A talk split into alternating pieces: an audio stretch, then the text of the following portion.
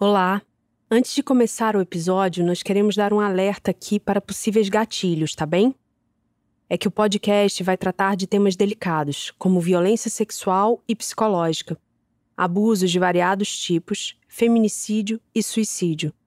Caso você seja sensível a algum desses temas, recomendamos cautela antes de seguir. Também não é indicado ouvir esse podcast perto de crianças.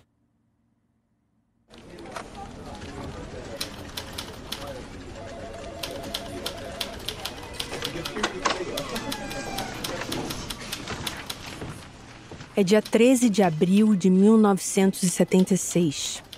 Quase cinco meses depois do incidente no VIPS, Leila finalmente vai à polícia e dá sua versão dos fatos.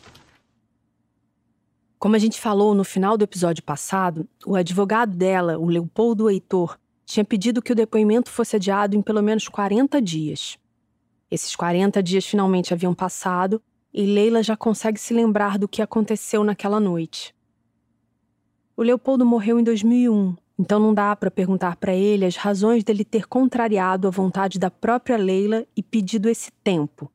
O que sabemos é que ele aproveitou o período para estudar o inquérito e dar entrevistas. Muitas entrevistas. Leopoldo era tido como um sujeito que gostava de fama e aproveitou ao máximo a oportunidade. No seu depoimento, Leila disse que naquela noite havia tomado dois comprimidos de um remédio para emagrecimento a mistura do vinho com o remédio deu sono, e quando seu companheiro disse que queria ir embora, ela preferiu continuar dormindo. Foi acordada com um som insistente da campainha. Era um garçom trazendo uma garrafa de vinho. Ela abriu a porta, recebeu a garrafa e voltou a dormir. Não sabe quanto tempo se passou até o momento em que foi acordada uma segunda vez, de uma forma bem diferente. Alta madrugada, acordei com as luzes do quarto apagadas e vi dois vultos de homens que queriam me violentar à força. Esse é um trecho do depoimento dela. Lutei muito, fiz força, mas os homens me deram muita pancada. Não me lembro de ter sido carregada. Recordo sim que alguém falou: eu te ajudo a carregar lá para baixo. Mas a partir daí perdi completamente os sentidos depois de ter levado uma pancada na cabeça.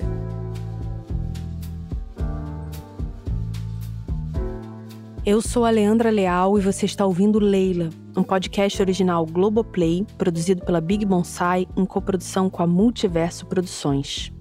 Esse é o episódio 5, Retomada. Caso você não tenha escutado os episódios anteriores, recomendamos que volte e escute o podcast na ordem.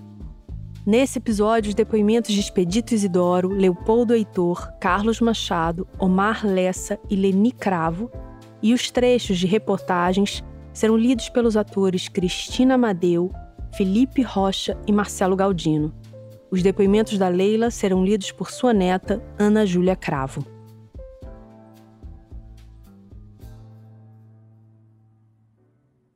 Depois de depor, a Leila foi encaminhada ao IML e fez um exame de corpo de delito. Além de ser examinada por três legistas durante 45 minutos, a atriz ainda apresentou uma cópia do diagnóstico médico da Casa de Saúde Santa Terezinha, que dizia que ela havia sofrido traumatismo crânioencefálico, estando politraumatizada, fratura com afundamento do malar, fratura do rebordo medial e assoalho da órbita direita, fratura do pedículo direito da sexta vértebra da coluna cervical, além de bloqueio emocional. Não precisa ser especialista e conhecer o significado de todos esses termos para entender a gravidade do que está sendo dito, né? E o resultado do exame do IML confirmou: Leila foi agredida. Não havia dúvidas. Segundo o laudo do IML, houve ofensa à integridade física de Leila Cravo, não podendo precisar, porém, o tipo de instrumento usado. A agressão chegou a resultar em perigo de vida para a atriz, deixando-a incapacitada para suas ocupações habituais por mais de 30 dias. Aí o Leopoldo dá uma grande entrevista onde afirma que a investigação anterior foi aberta com um objetivo já previamente definido: comprovar a tentativa de suicídio. O advogado entra com uma petição e o juiz ordena que o caso seja apurado para responder às contradições que o Leopoldo levantou. A principal delas é a divergência entre o laudo pericial do local, realizado pelo Instituto de Criminalística da Polícia Civil, e o laudo do exame de corpo de delito, realizado pelo IML. Leopoldo ainda apresenta três questões sobre o trabalho realizado pela polícia. Primeira, quais as verdadeiras razões que levaram o taxista Genival Fernandes a prestar o falso testemunho? Ele afirmou ter visto a atriz caindo, nua, do Vips Motel. E ao depor, procurou deixar o mais claro possível que ela havia tentado suicídio. Mas, como vimos no episódio 3, outro taxista, o Expedito Isidoro, contou uma história diferente. Ela estava nua, caída de costas, o rosto ensanguentado. Eu faço ponto no Largo de São Conrado e estava atendendo um chamado no Vips Motel, onde havia passageiros à minha espera. Estava escuro, chovia. Quando eu deparei com a Leila, ela tinha a cabeça próxima à faixa que divide as pistas. Parei meu táxi de frente, com os faróis acesos. Em seguida, fiz um sinal para um ônibus que vinha em sentido contrário para alertar o motorista e fazer com que ele parasse, protegesse o corpo, enquanto eu fui na portaria do Vips comunicar o fato. Tendo sido esse motorista o primeiro a ver o corpo, a protegê-lo e a avisar ao motel, algo há de surpreender. Aqui é o Leopoldo comentando essa confusão sobre os taxistas. Expedite esclareceu perfeitamente que o primeiro veículo a aparecer em sentido contrário foi um ônibus, em que pese tudo isso, por via de um passe de mágica, surge uma nova testemunha. O senhor Genival Fernandes Pereira, comerciante, branco e que, vindo em seu carro particular no sentido Leblon-São Conrado, observou que uma mulher caía pouco à frente de seu carro, projetando-se de um gradil existente na pedra, perto de onde ficam instaladas as dependências do Vips Motel. Esse testemunho é falso? Destoa de tudo? Foi arranjado? Era necessário uma testemunha ocular da história. Esse depoimento visou a pôr uma pedra no assunto, impedindo maiores averiguações e passando a ser parte da opinião pública, levando a aceitar a versão de tentativa de suicídio. Depois disso, seria tão só a justiça chancelar a versão, coisa que não aconteceu em virtude do zelo do Ministério Público. Como dissemos, eram três as perguntas que Leopoldo queria que fossem respondidas. A segunda era: por que os peritos Frascar e Santiago omitiram nos laudos informações elementares, como a altura da queda e a distância entre o motel e o local onde Leila foi encontrada? A troca de dados técnicos por divagações psicoanalíticas a partir do bilhete falso teria sido apenas um erro ocasional? E a terceira: até onde realmente vai o interesse do Vips Motel em esclarecer definitivamente a verdade? E por que o garçom Raimundo, último a estar com Leila na suíte, foi estranhamente afastado do palco dos acontecimentos e não chegou a ser ouvido pela polícia? A polícia nunca respondeu essas perguntas. Com a versão de suicídio ao menos tecnicamente descartada, Leila se sente melhor e mais disposta a virar a página e retomar a sua vida profissional.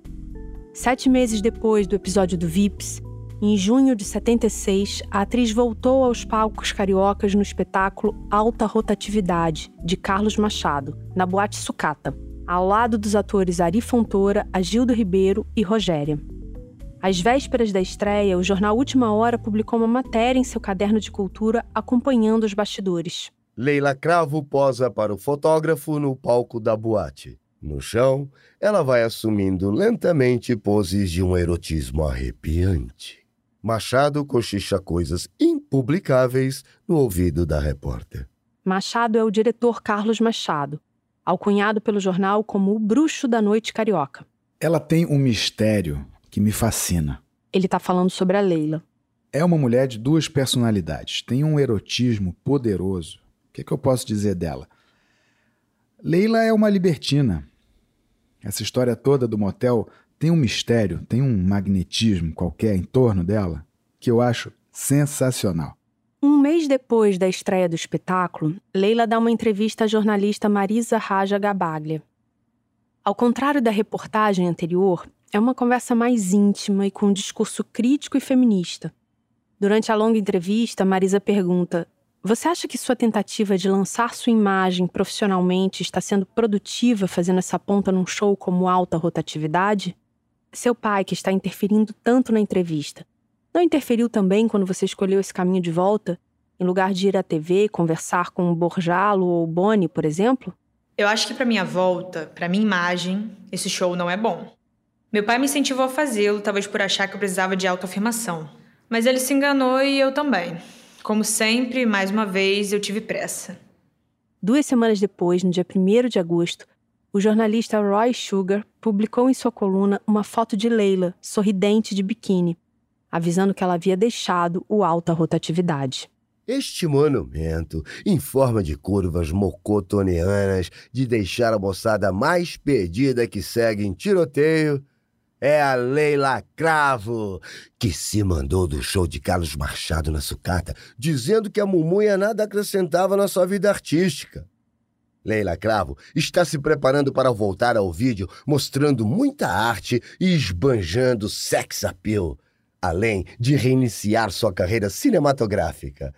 Leilinha continua bela e formosa e sendo muito paquerada pelos notívagos de bom gosto. Nesse domingo, Nada melhor para refrescar a cuca do que zoiar o boneco da danadinha, nessa pose exclusiva para a coluna mais lida e badalada do Orvalho Guarabarino. Nem eu nem a equipe do podcast faz a menor ideia do que é zoiar o boneco. A coluna do Roy Sugar era bem popular na época e trazia sempre textos desse nível, com fotos de modelos, atrizes e dançarinas em poses sensuais.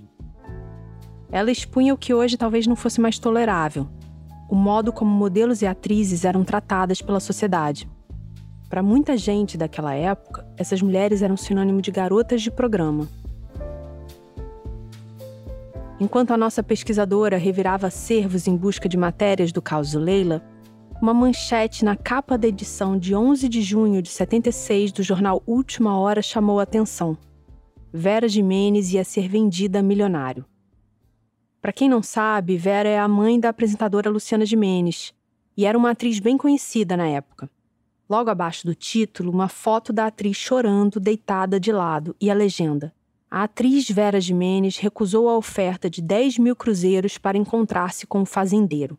Uma quadrilha de aliciadores de mulheres bonitas e famosas começou a ser desbaratada ontem graças à ação da atriz Vera Jimenez e do seu marido, ator e produtor de cinema Jesse Valadão.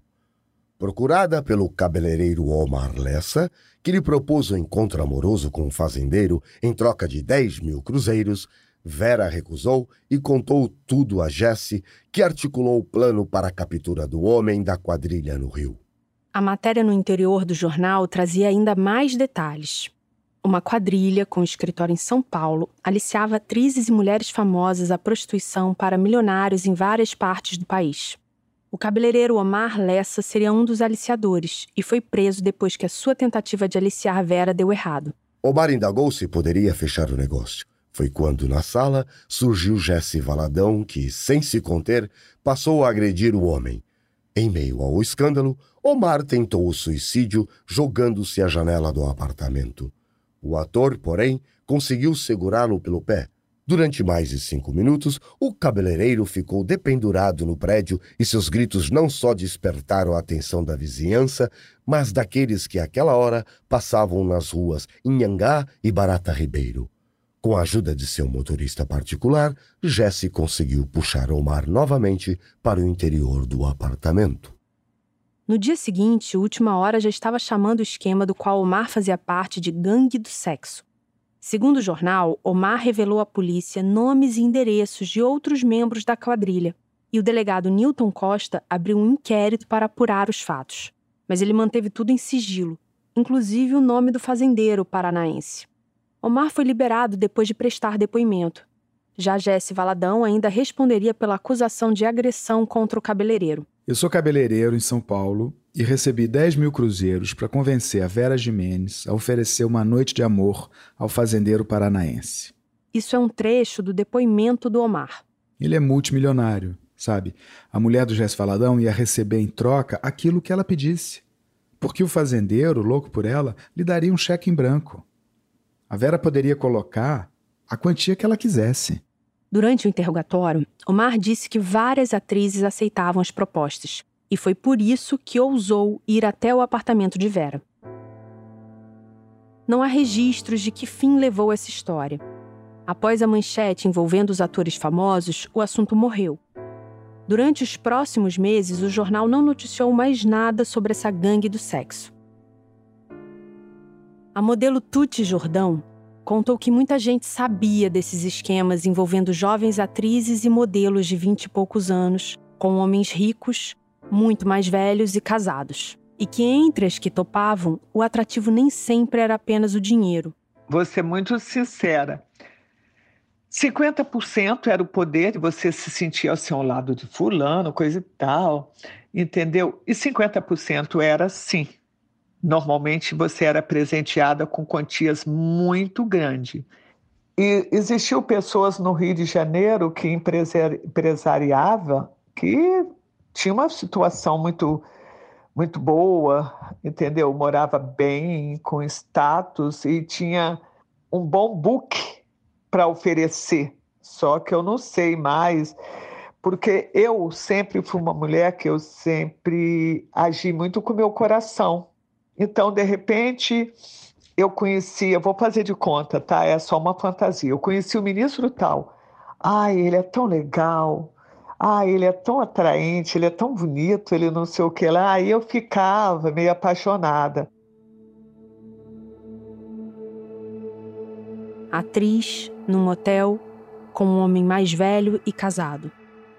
Não é difícil de imaginar com o que associavam a Leila, né? As pessoas não acreditavam mais nela, né? Depois desse acidente, desse, de tudo isso que, que aconteceu, as pessoas não acreditavam, né? Que também foi taxada como garota de programa. Nunca foi garota de programa, mesmo porque ela não precisava, né? Ela tem uma família, tinha uma família estruturada, né? Essa foi a atriz Jussara Calmon falando. O maquiador Tomás Dourado também conversou com a gente sobre como a Leila se posicionava em relação a isso. Com esse movimento de, de hoje que você tem, né, isso hoje liberou muita coisa. Né? E naquela época não havia nada disso. Entende? Então, ou você era direita ou, você era vagabunda. É, desculpa a expressão ela era uma pessoa assim, muito independente. Se ela tivesse interessada em alguém, ela, ela, ela até poderia ir. Também estou dizendo isso, não, não, não que ela tenha me falado. Ela não fazia esse tipo de jogo de chegar a algum lugar à custa de um, de um comportamento desse tipo. Ela não, não se vendia, entendeu? Por, por uma coisa. Então, ela, ela era realmente uma pessoa muito, muito definida em relação a isso. A atriz Eli Silva também era uma pessoa muito definida em relação a isso, usando a expressão do Tomás. Mas mesmo assim, a forma como olhavam para ela automaticamente a colocava em outro lugar.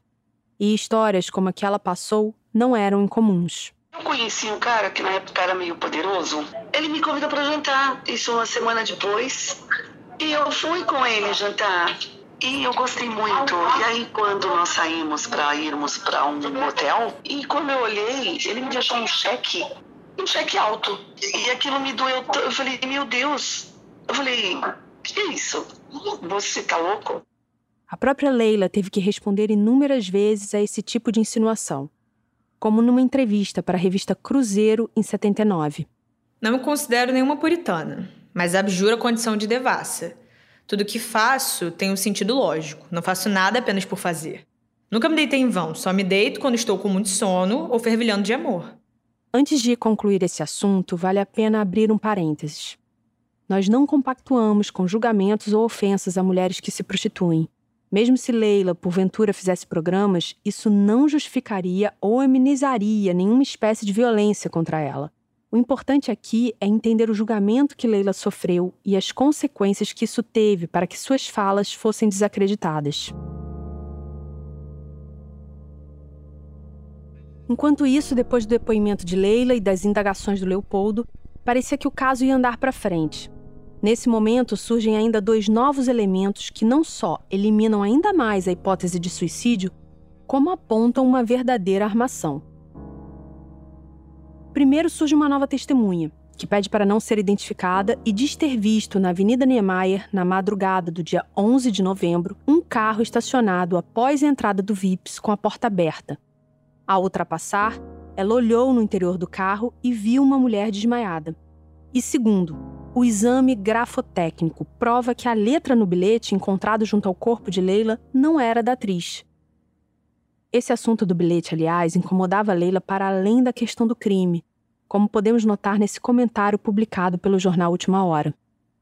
Leila Cravo nega com veemência a autoria do bilhete. Aponta no texto diversos erros de ortografia e gramática que jamais seria capaz de cometer. Comenta, sorrindo, que nem todo artista é burro. E revela que ela escreveu um livro prestes a ser editado.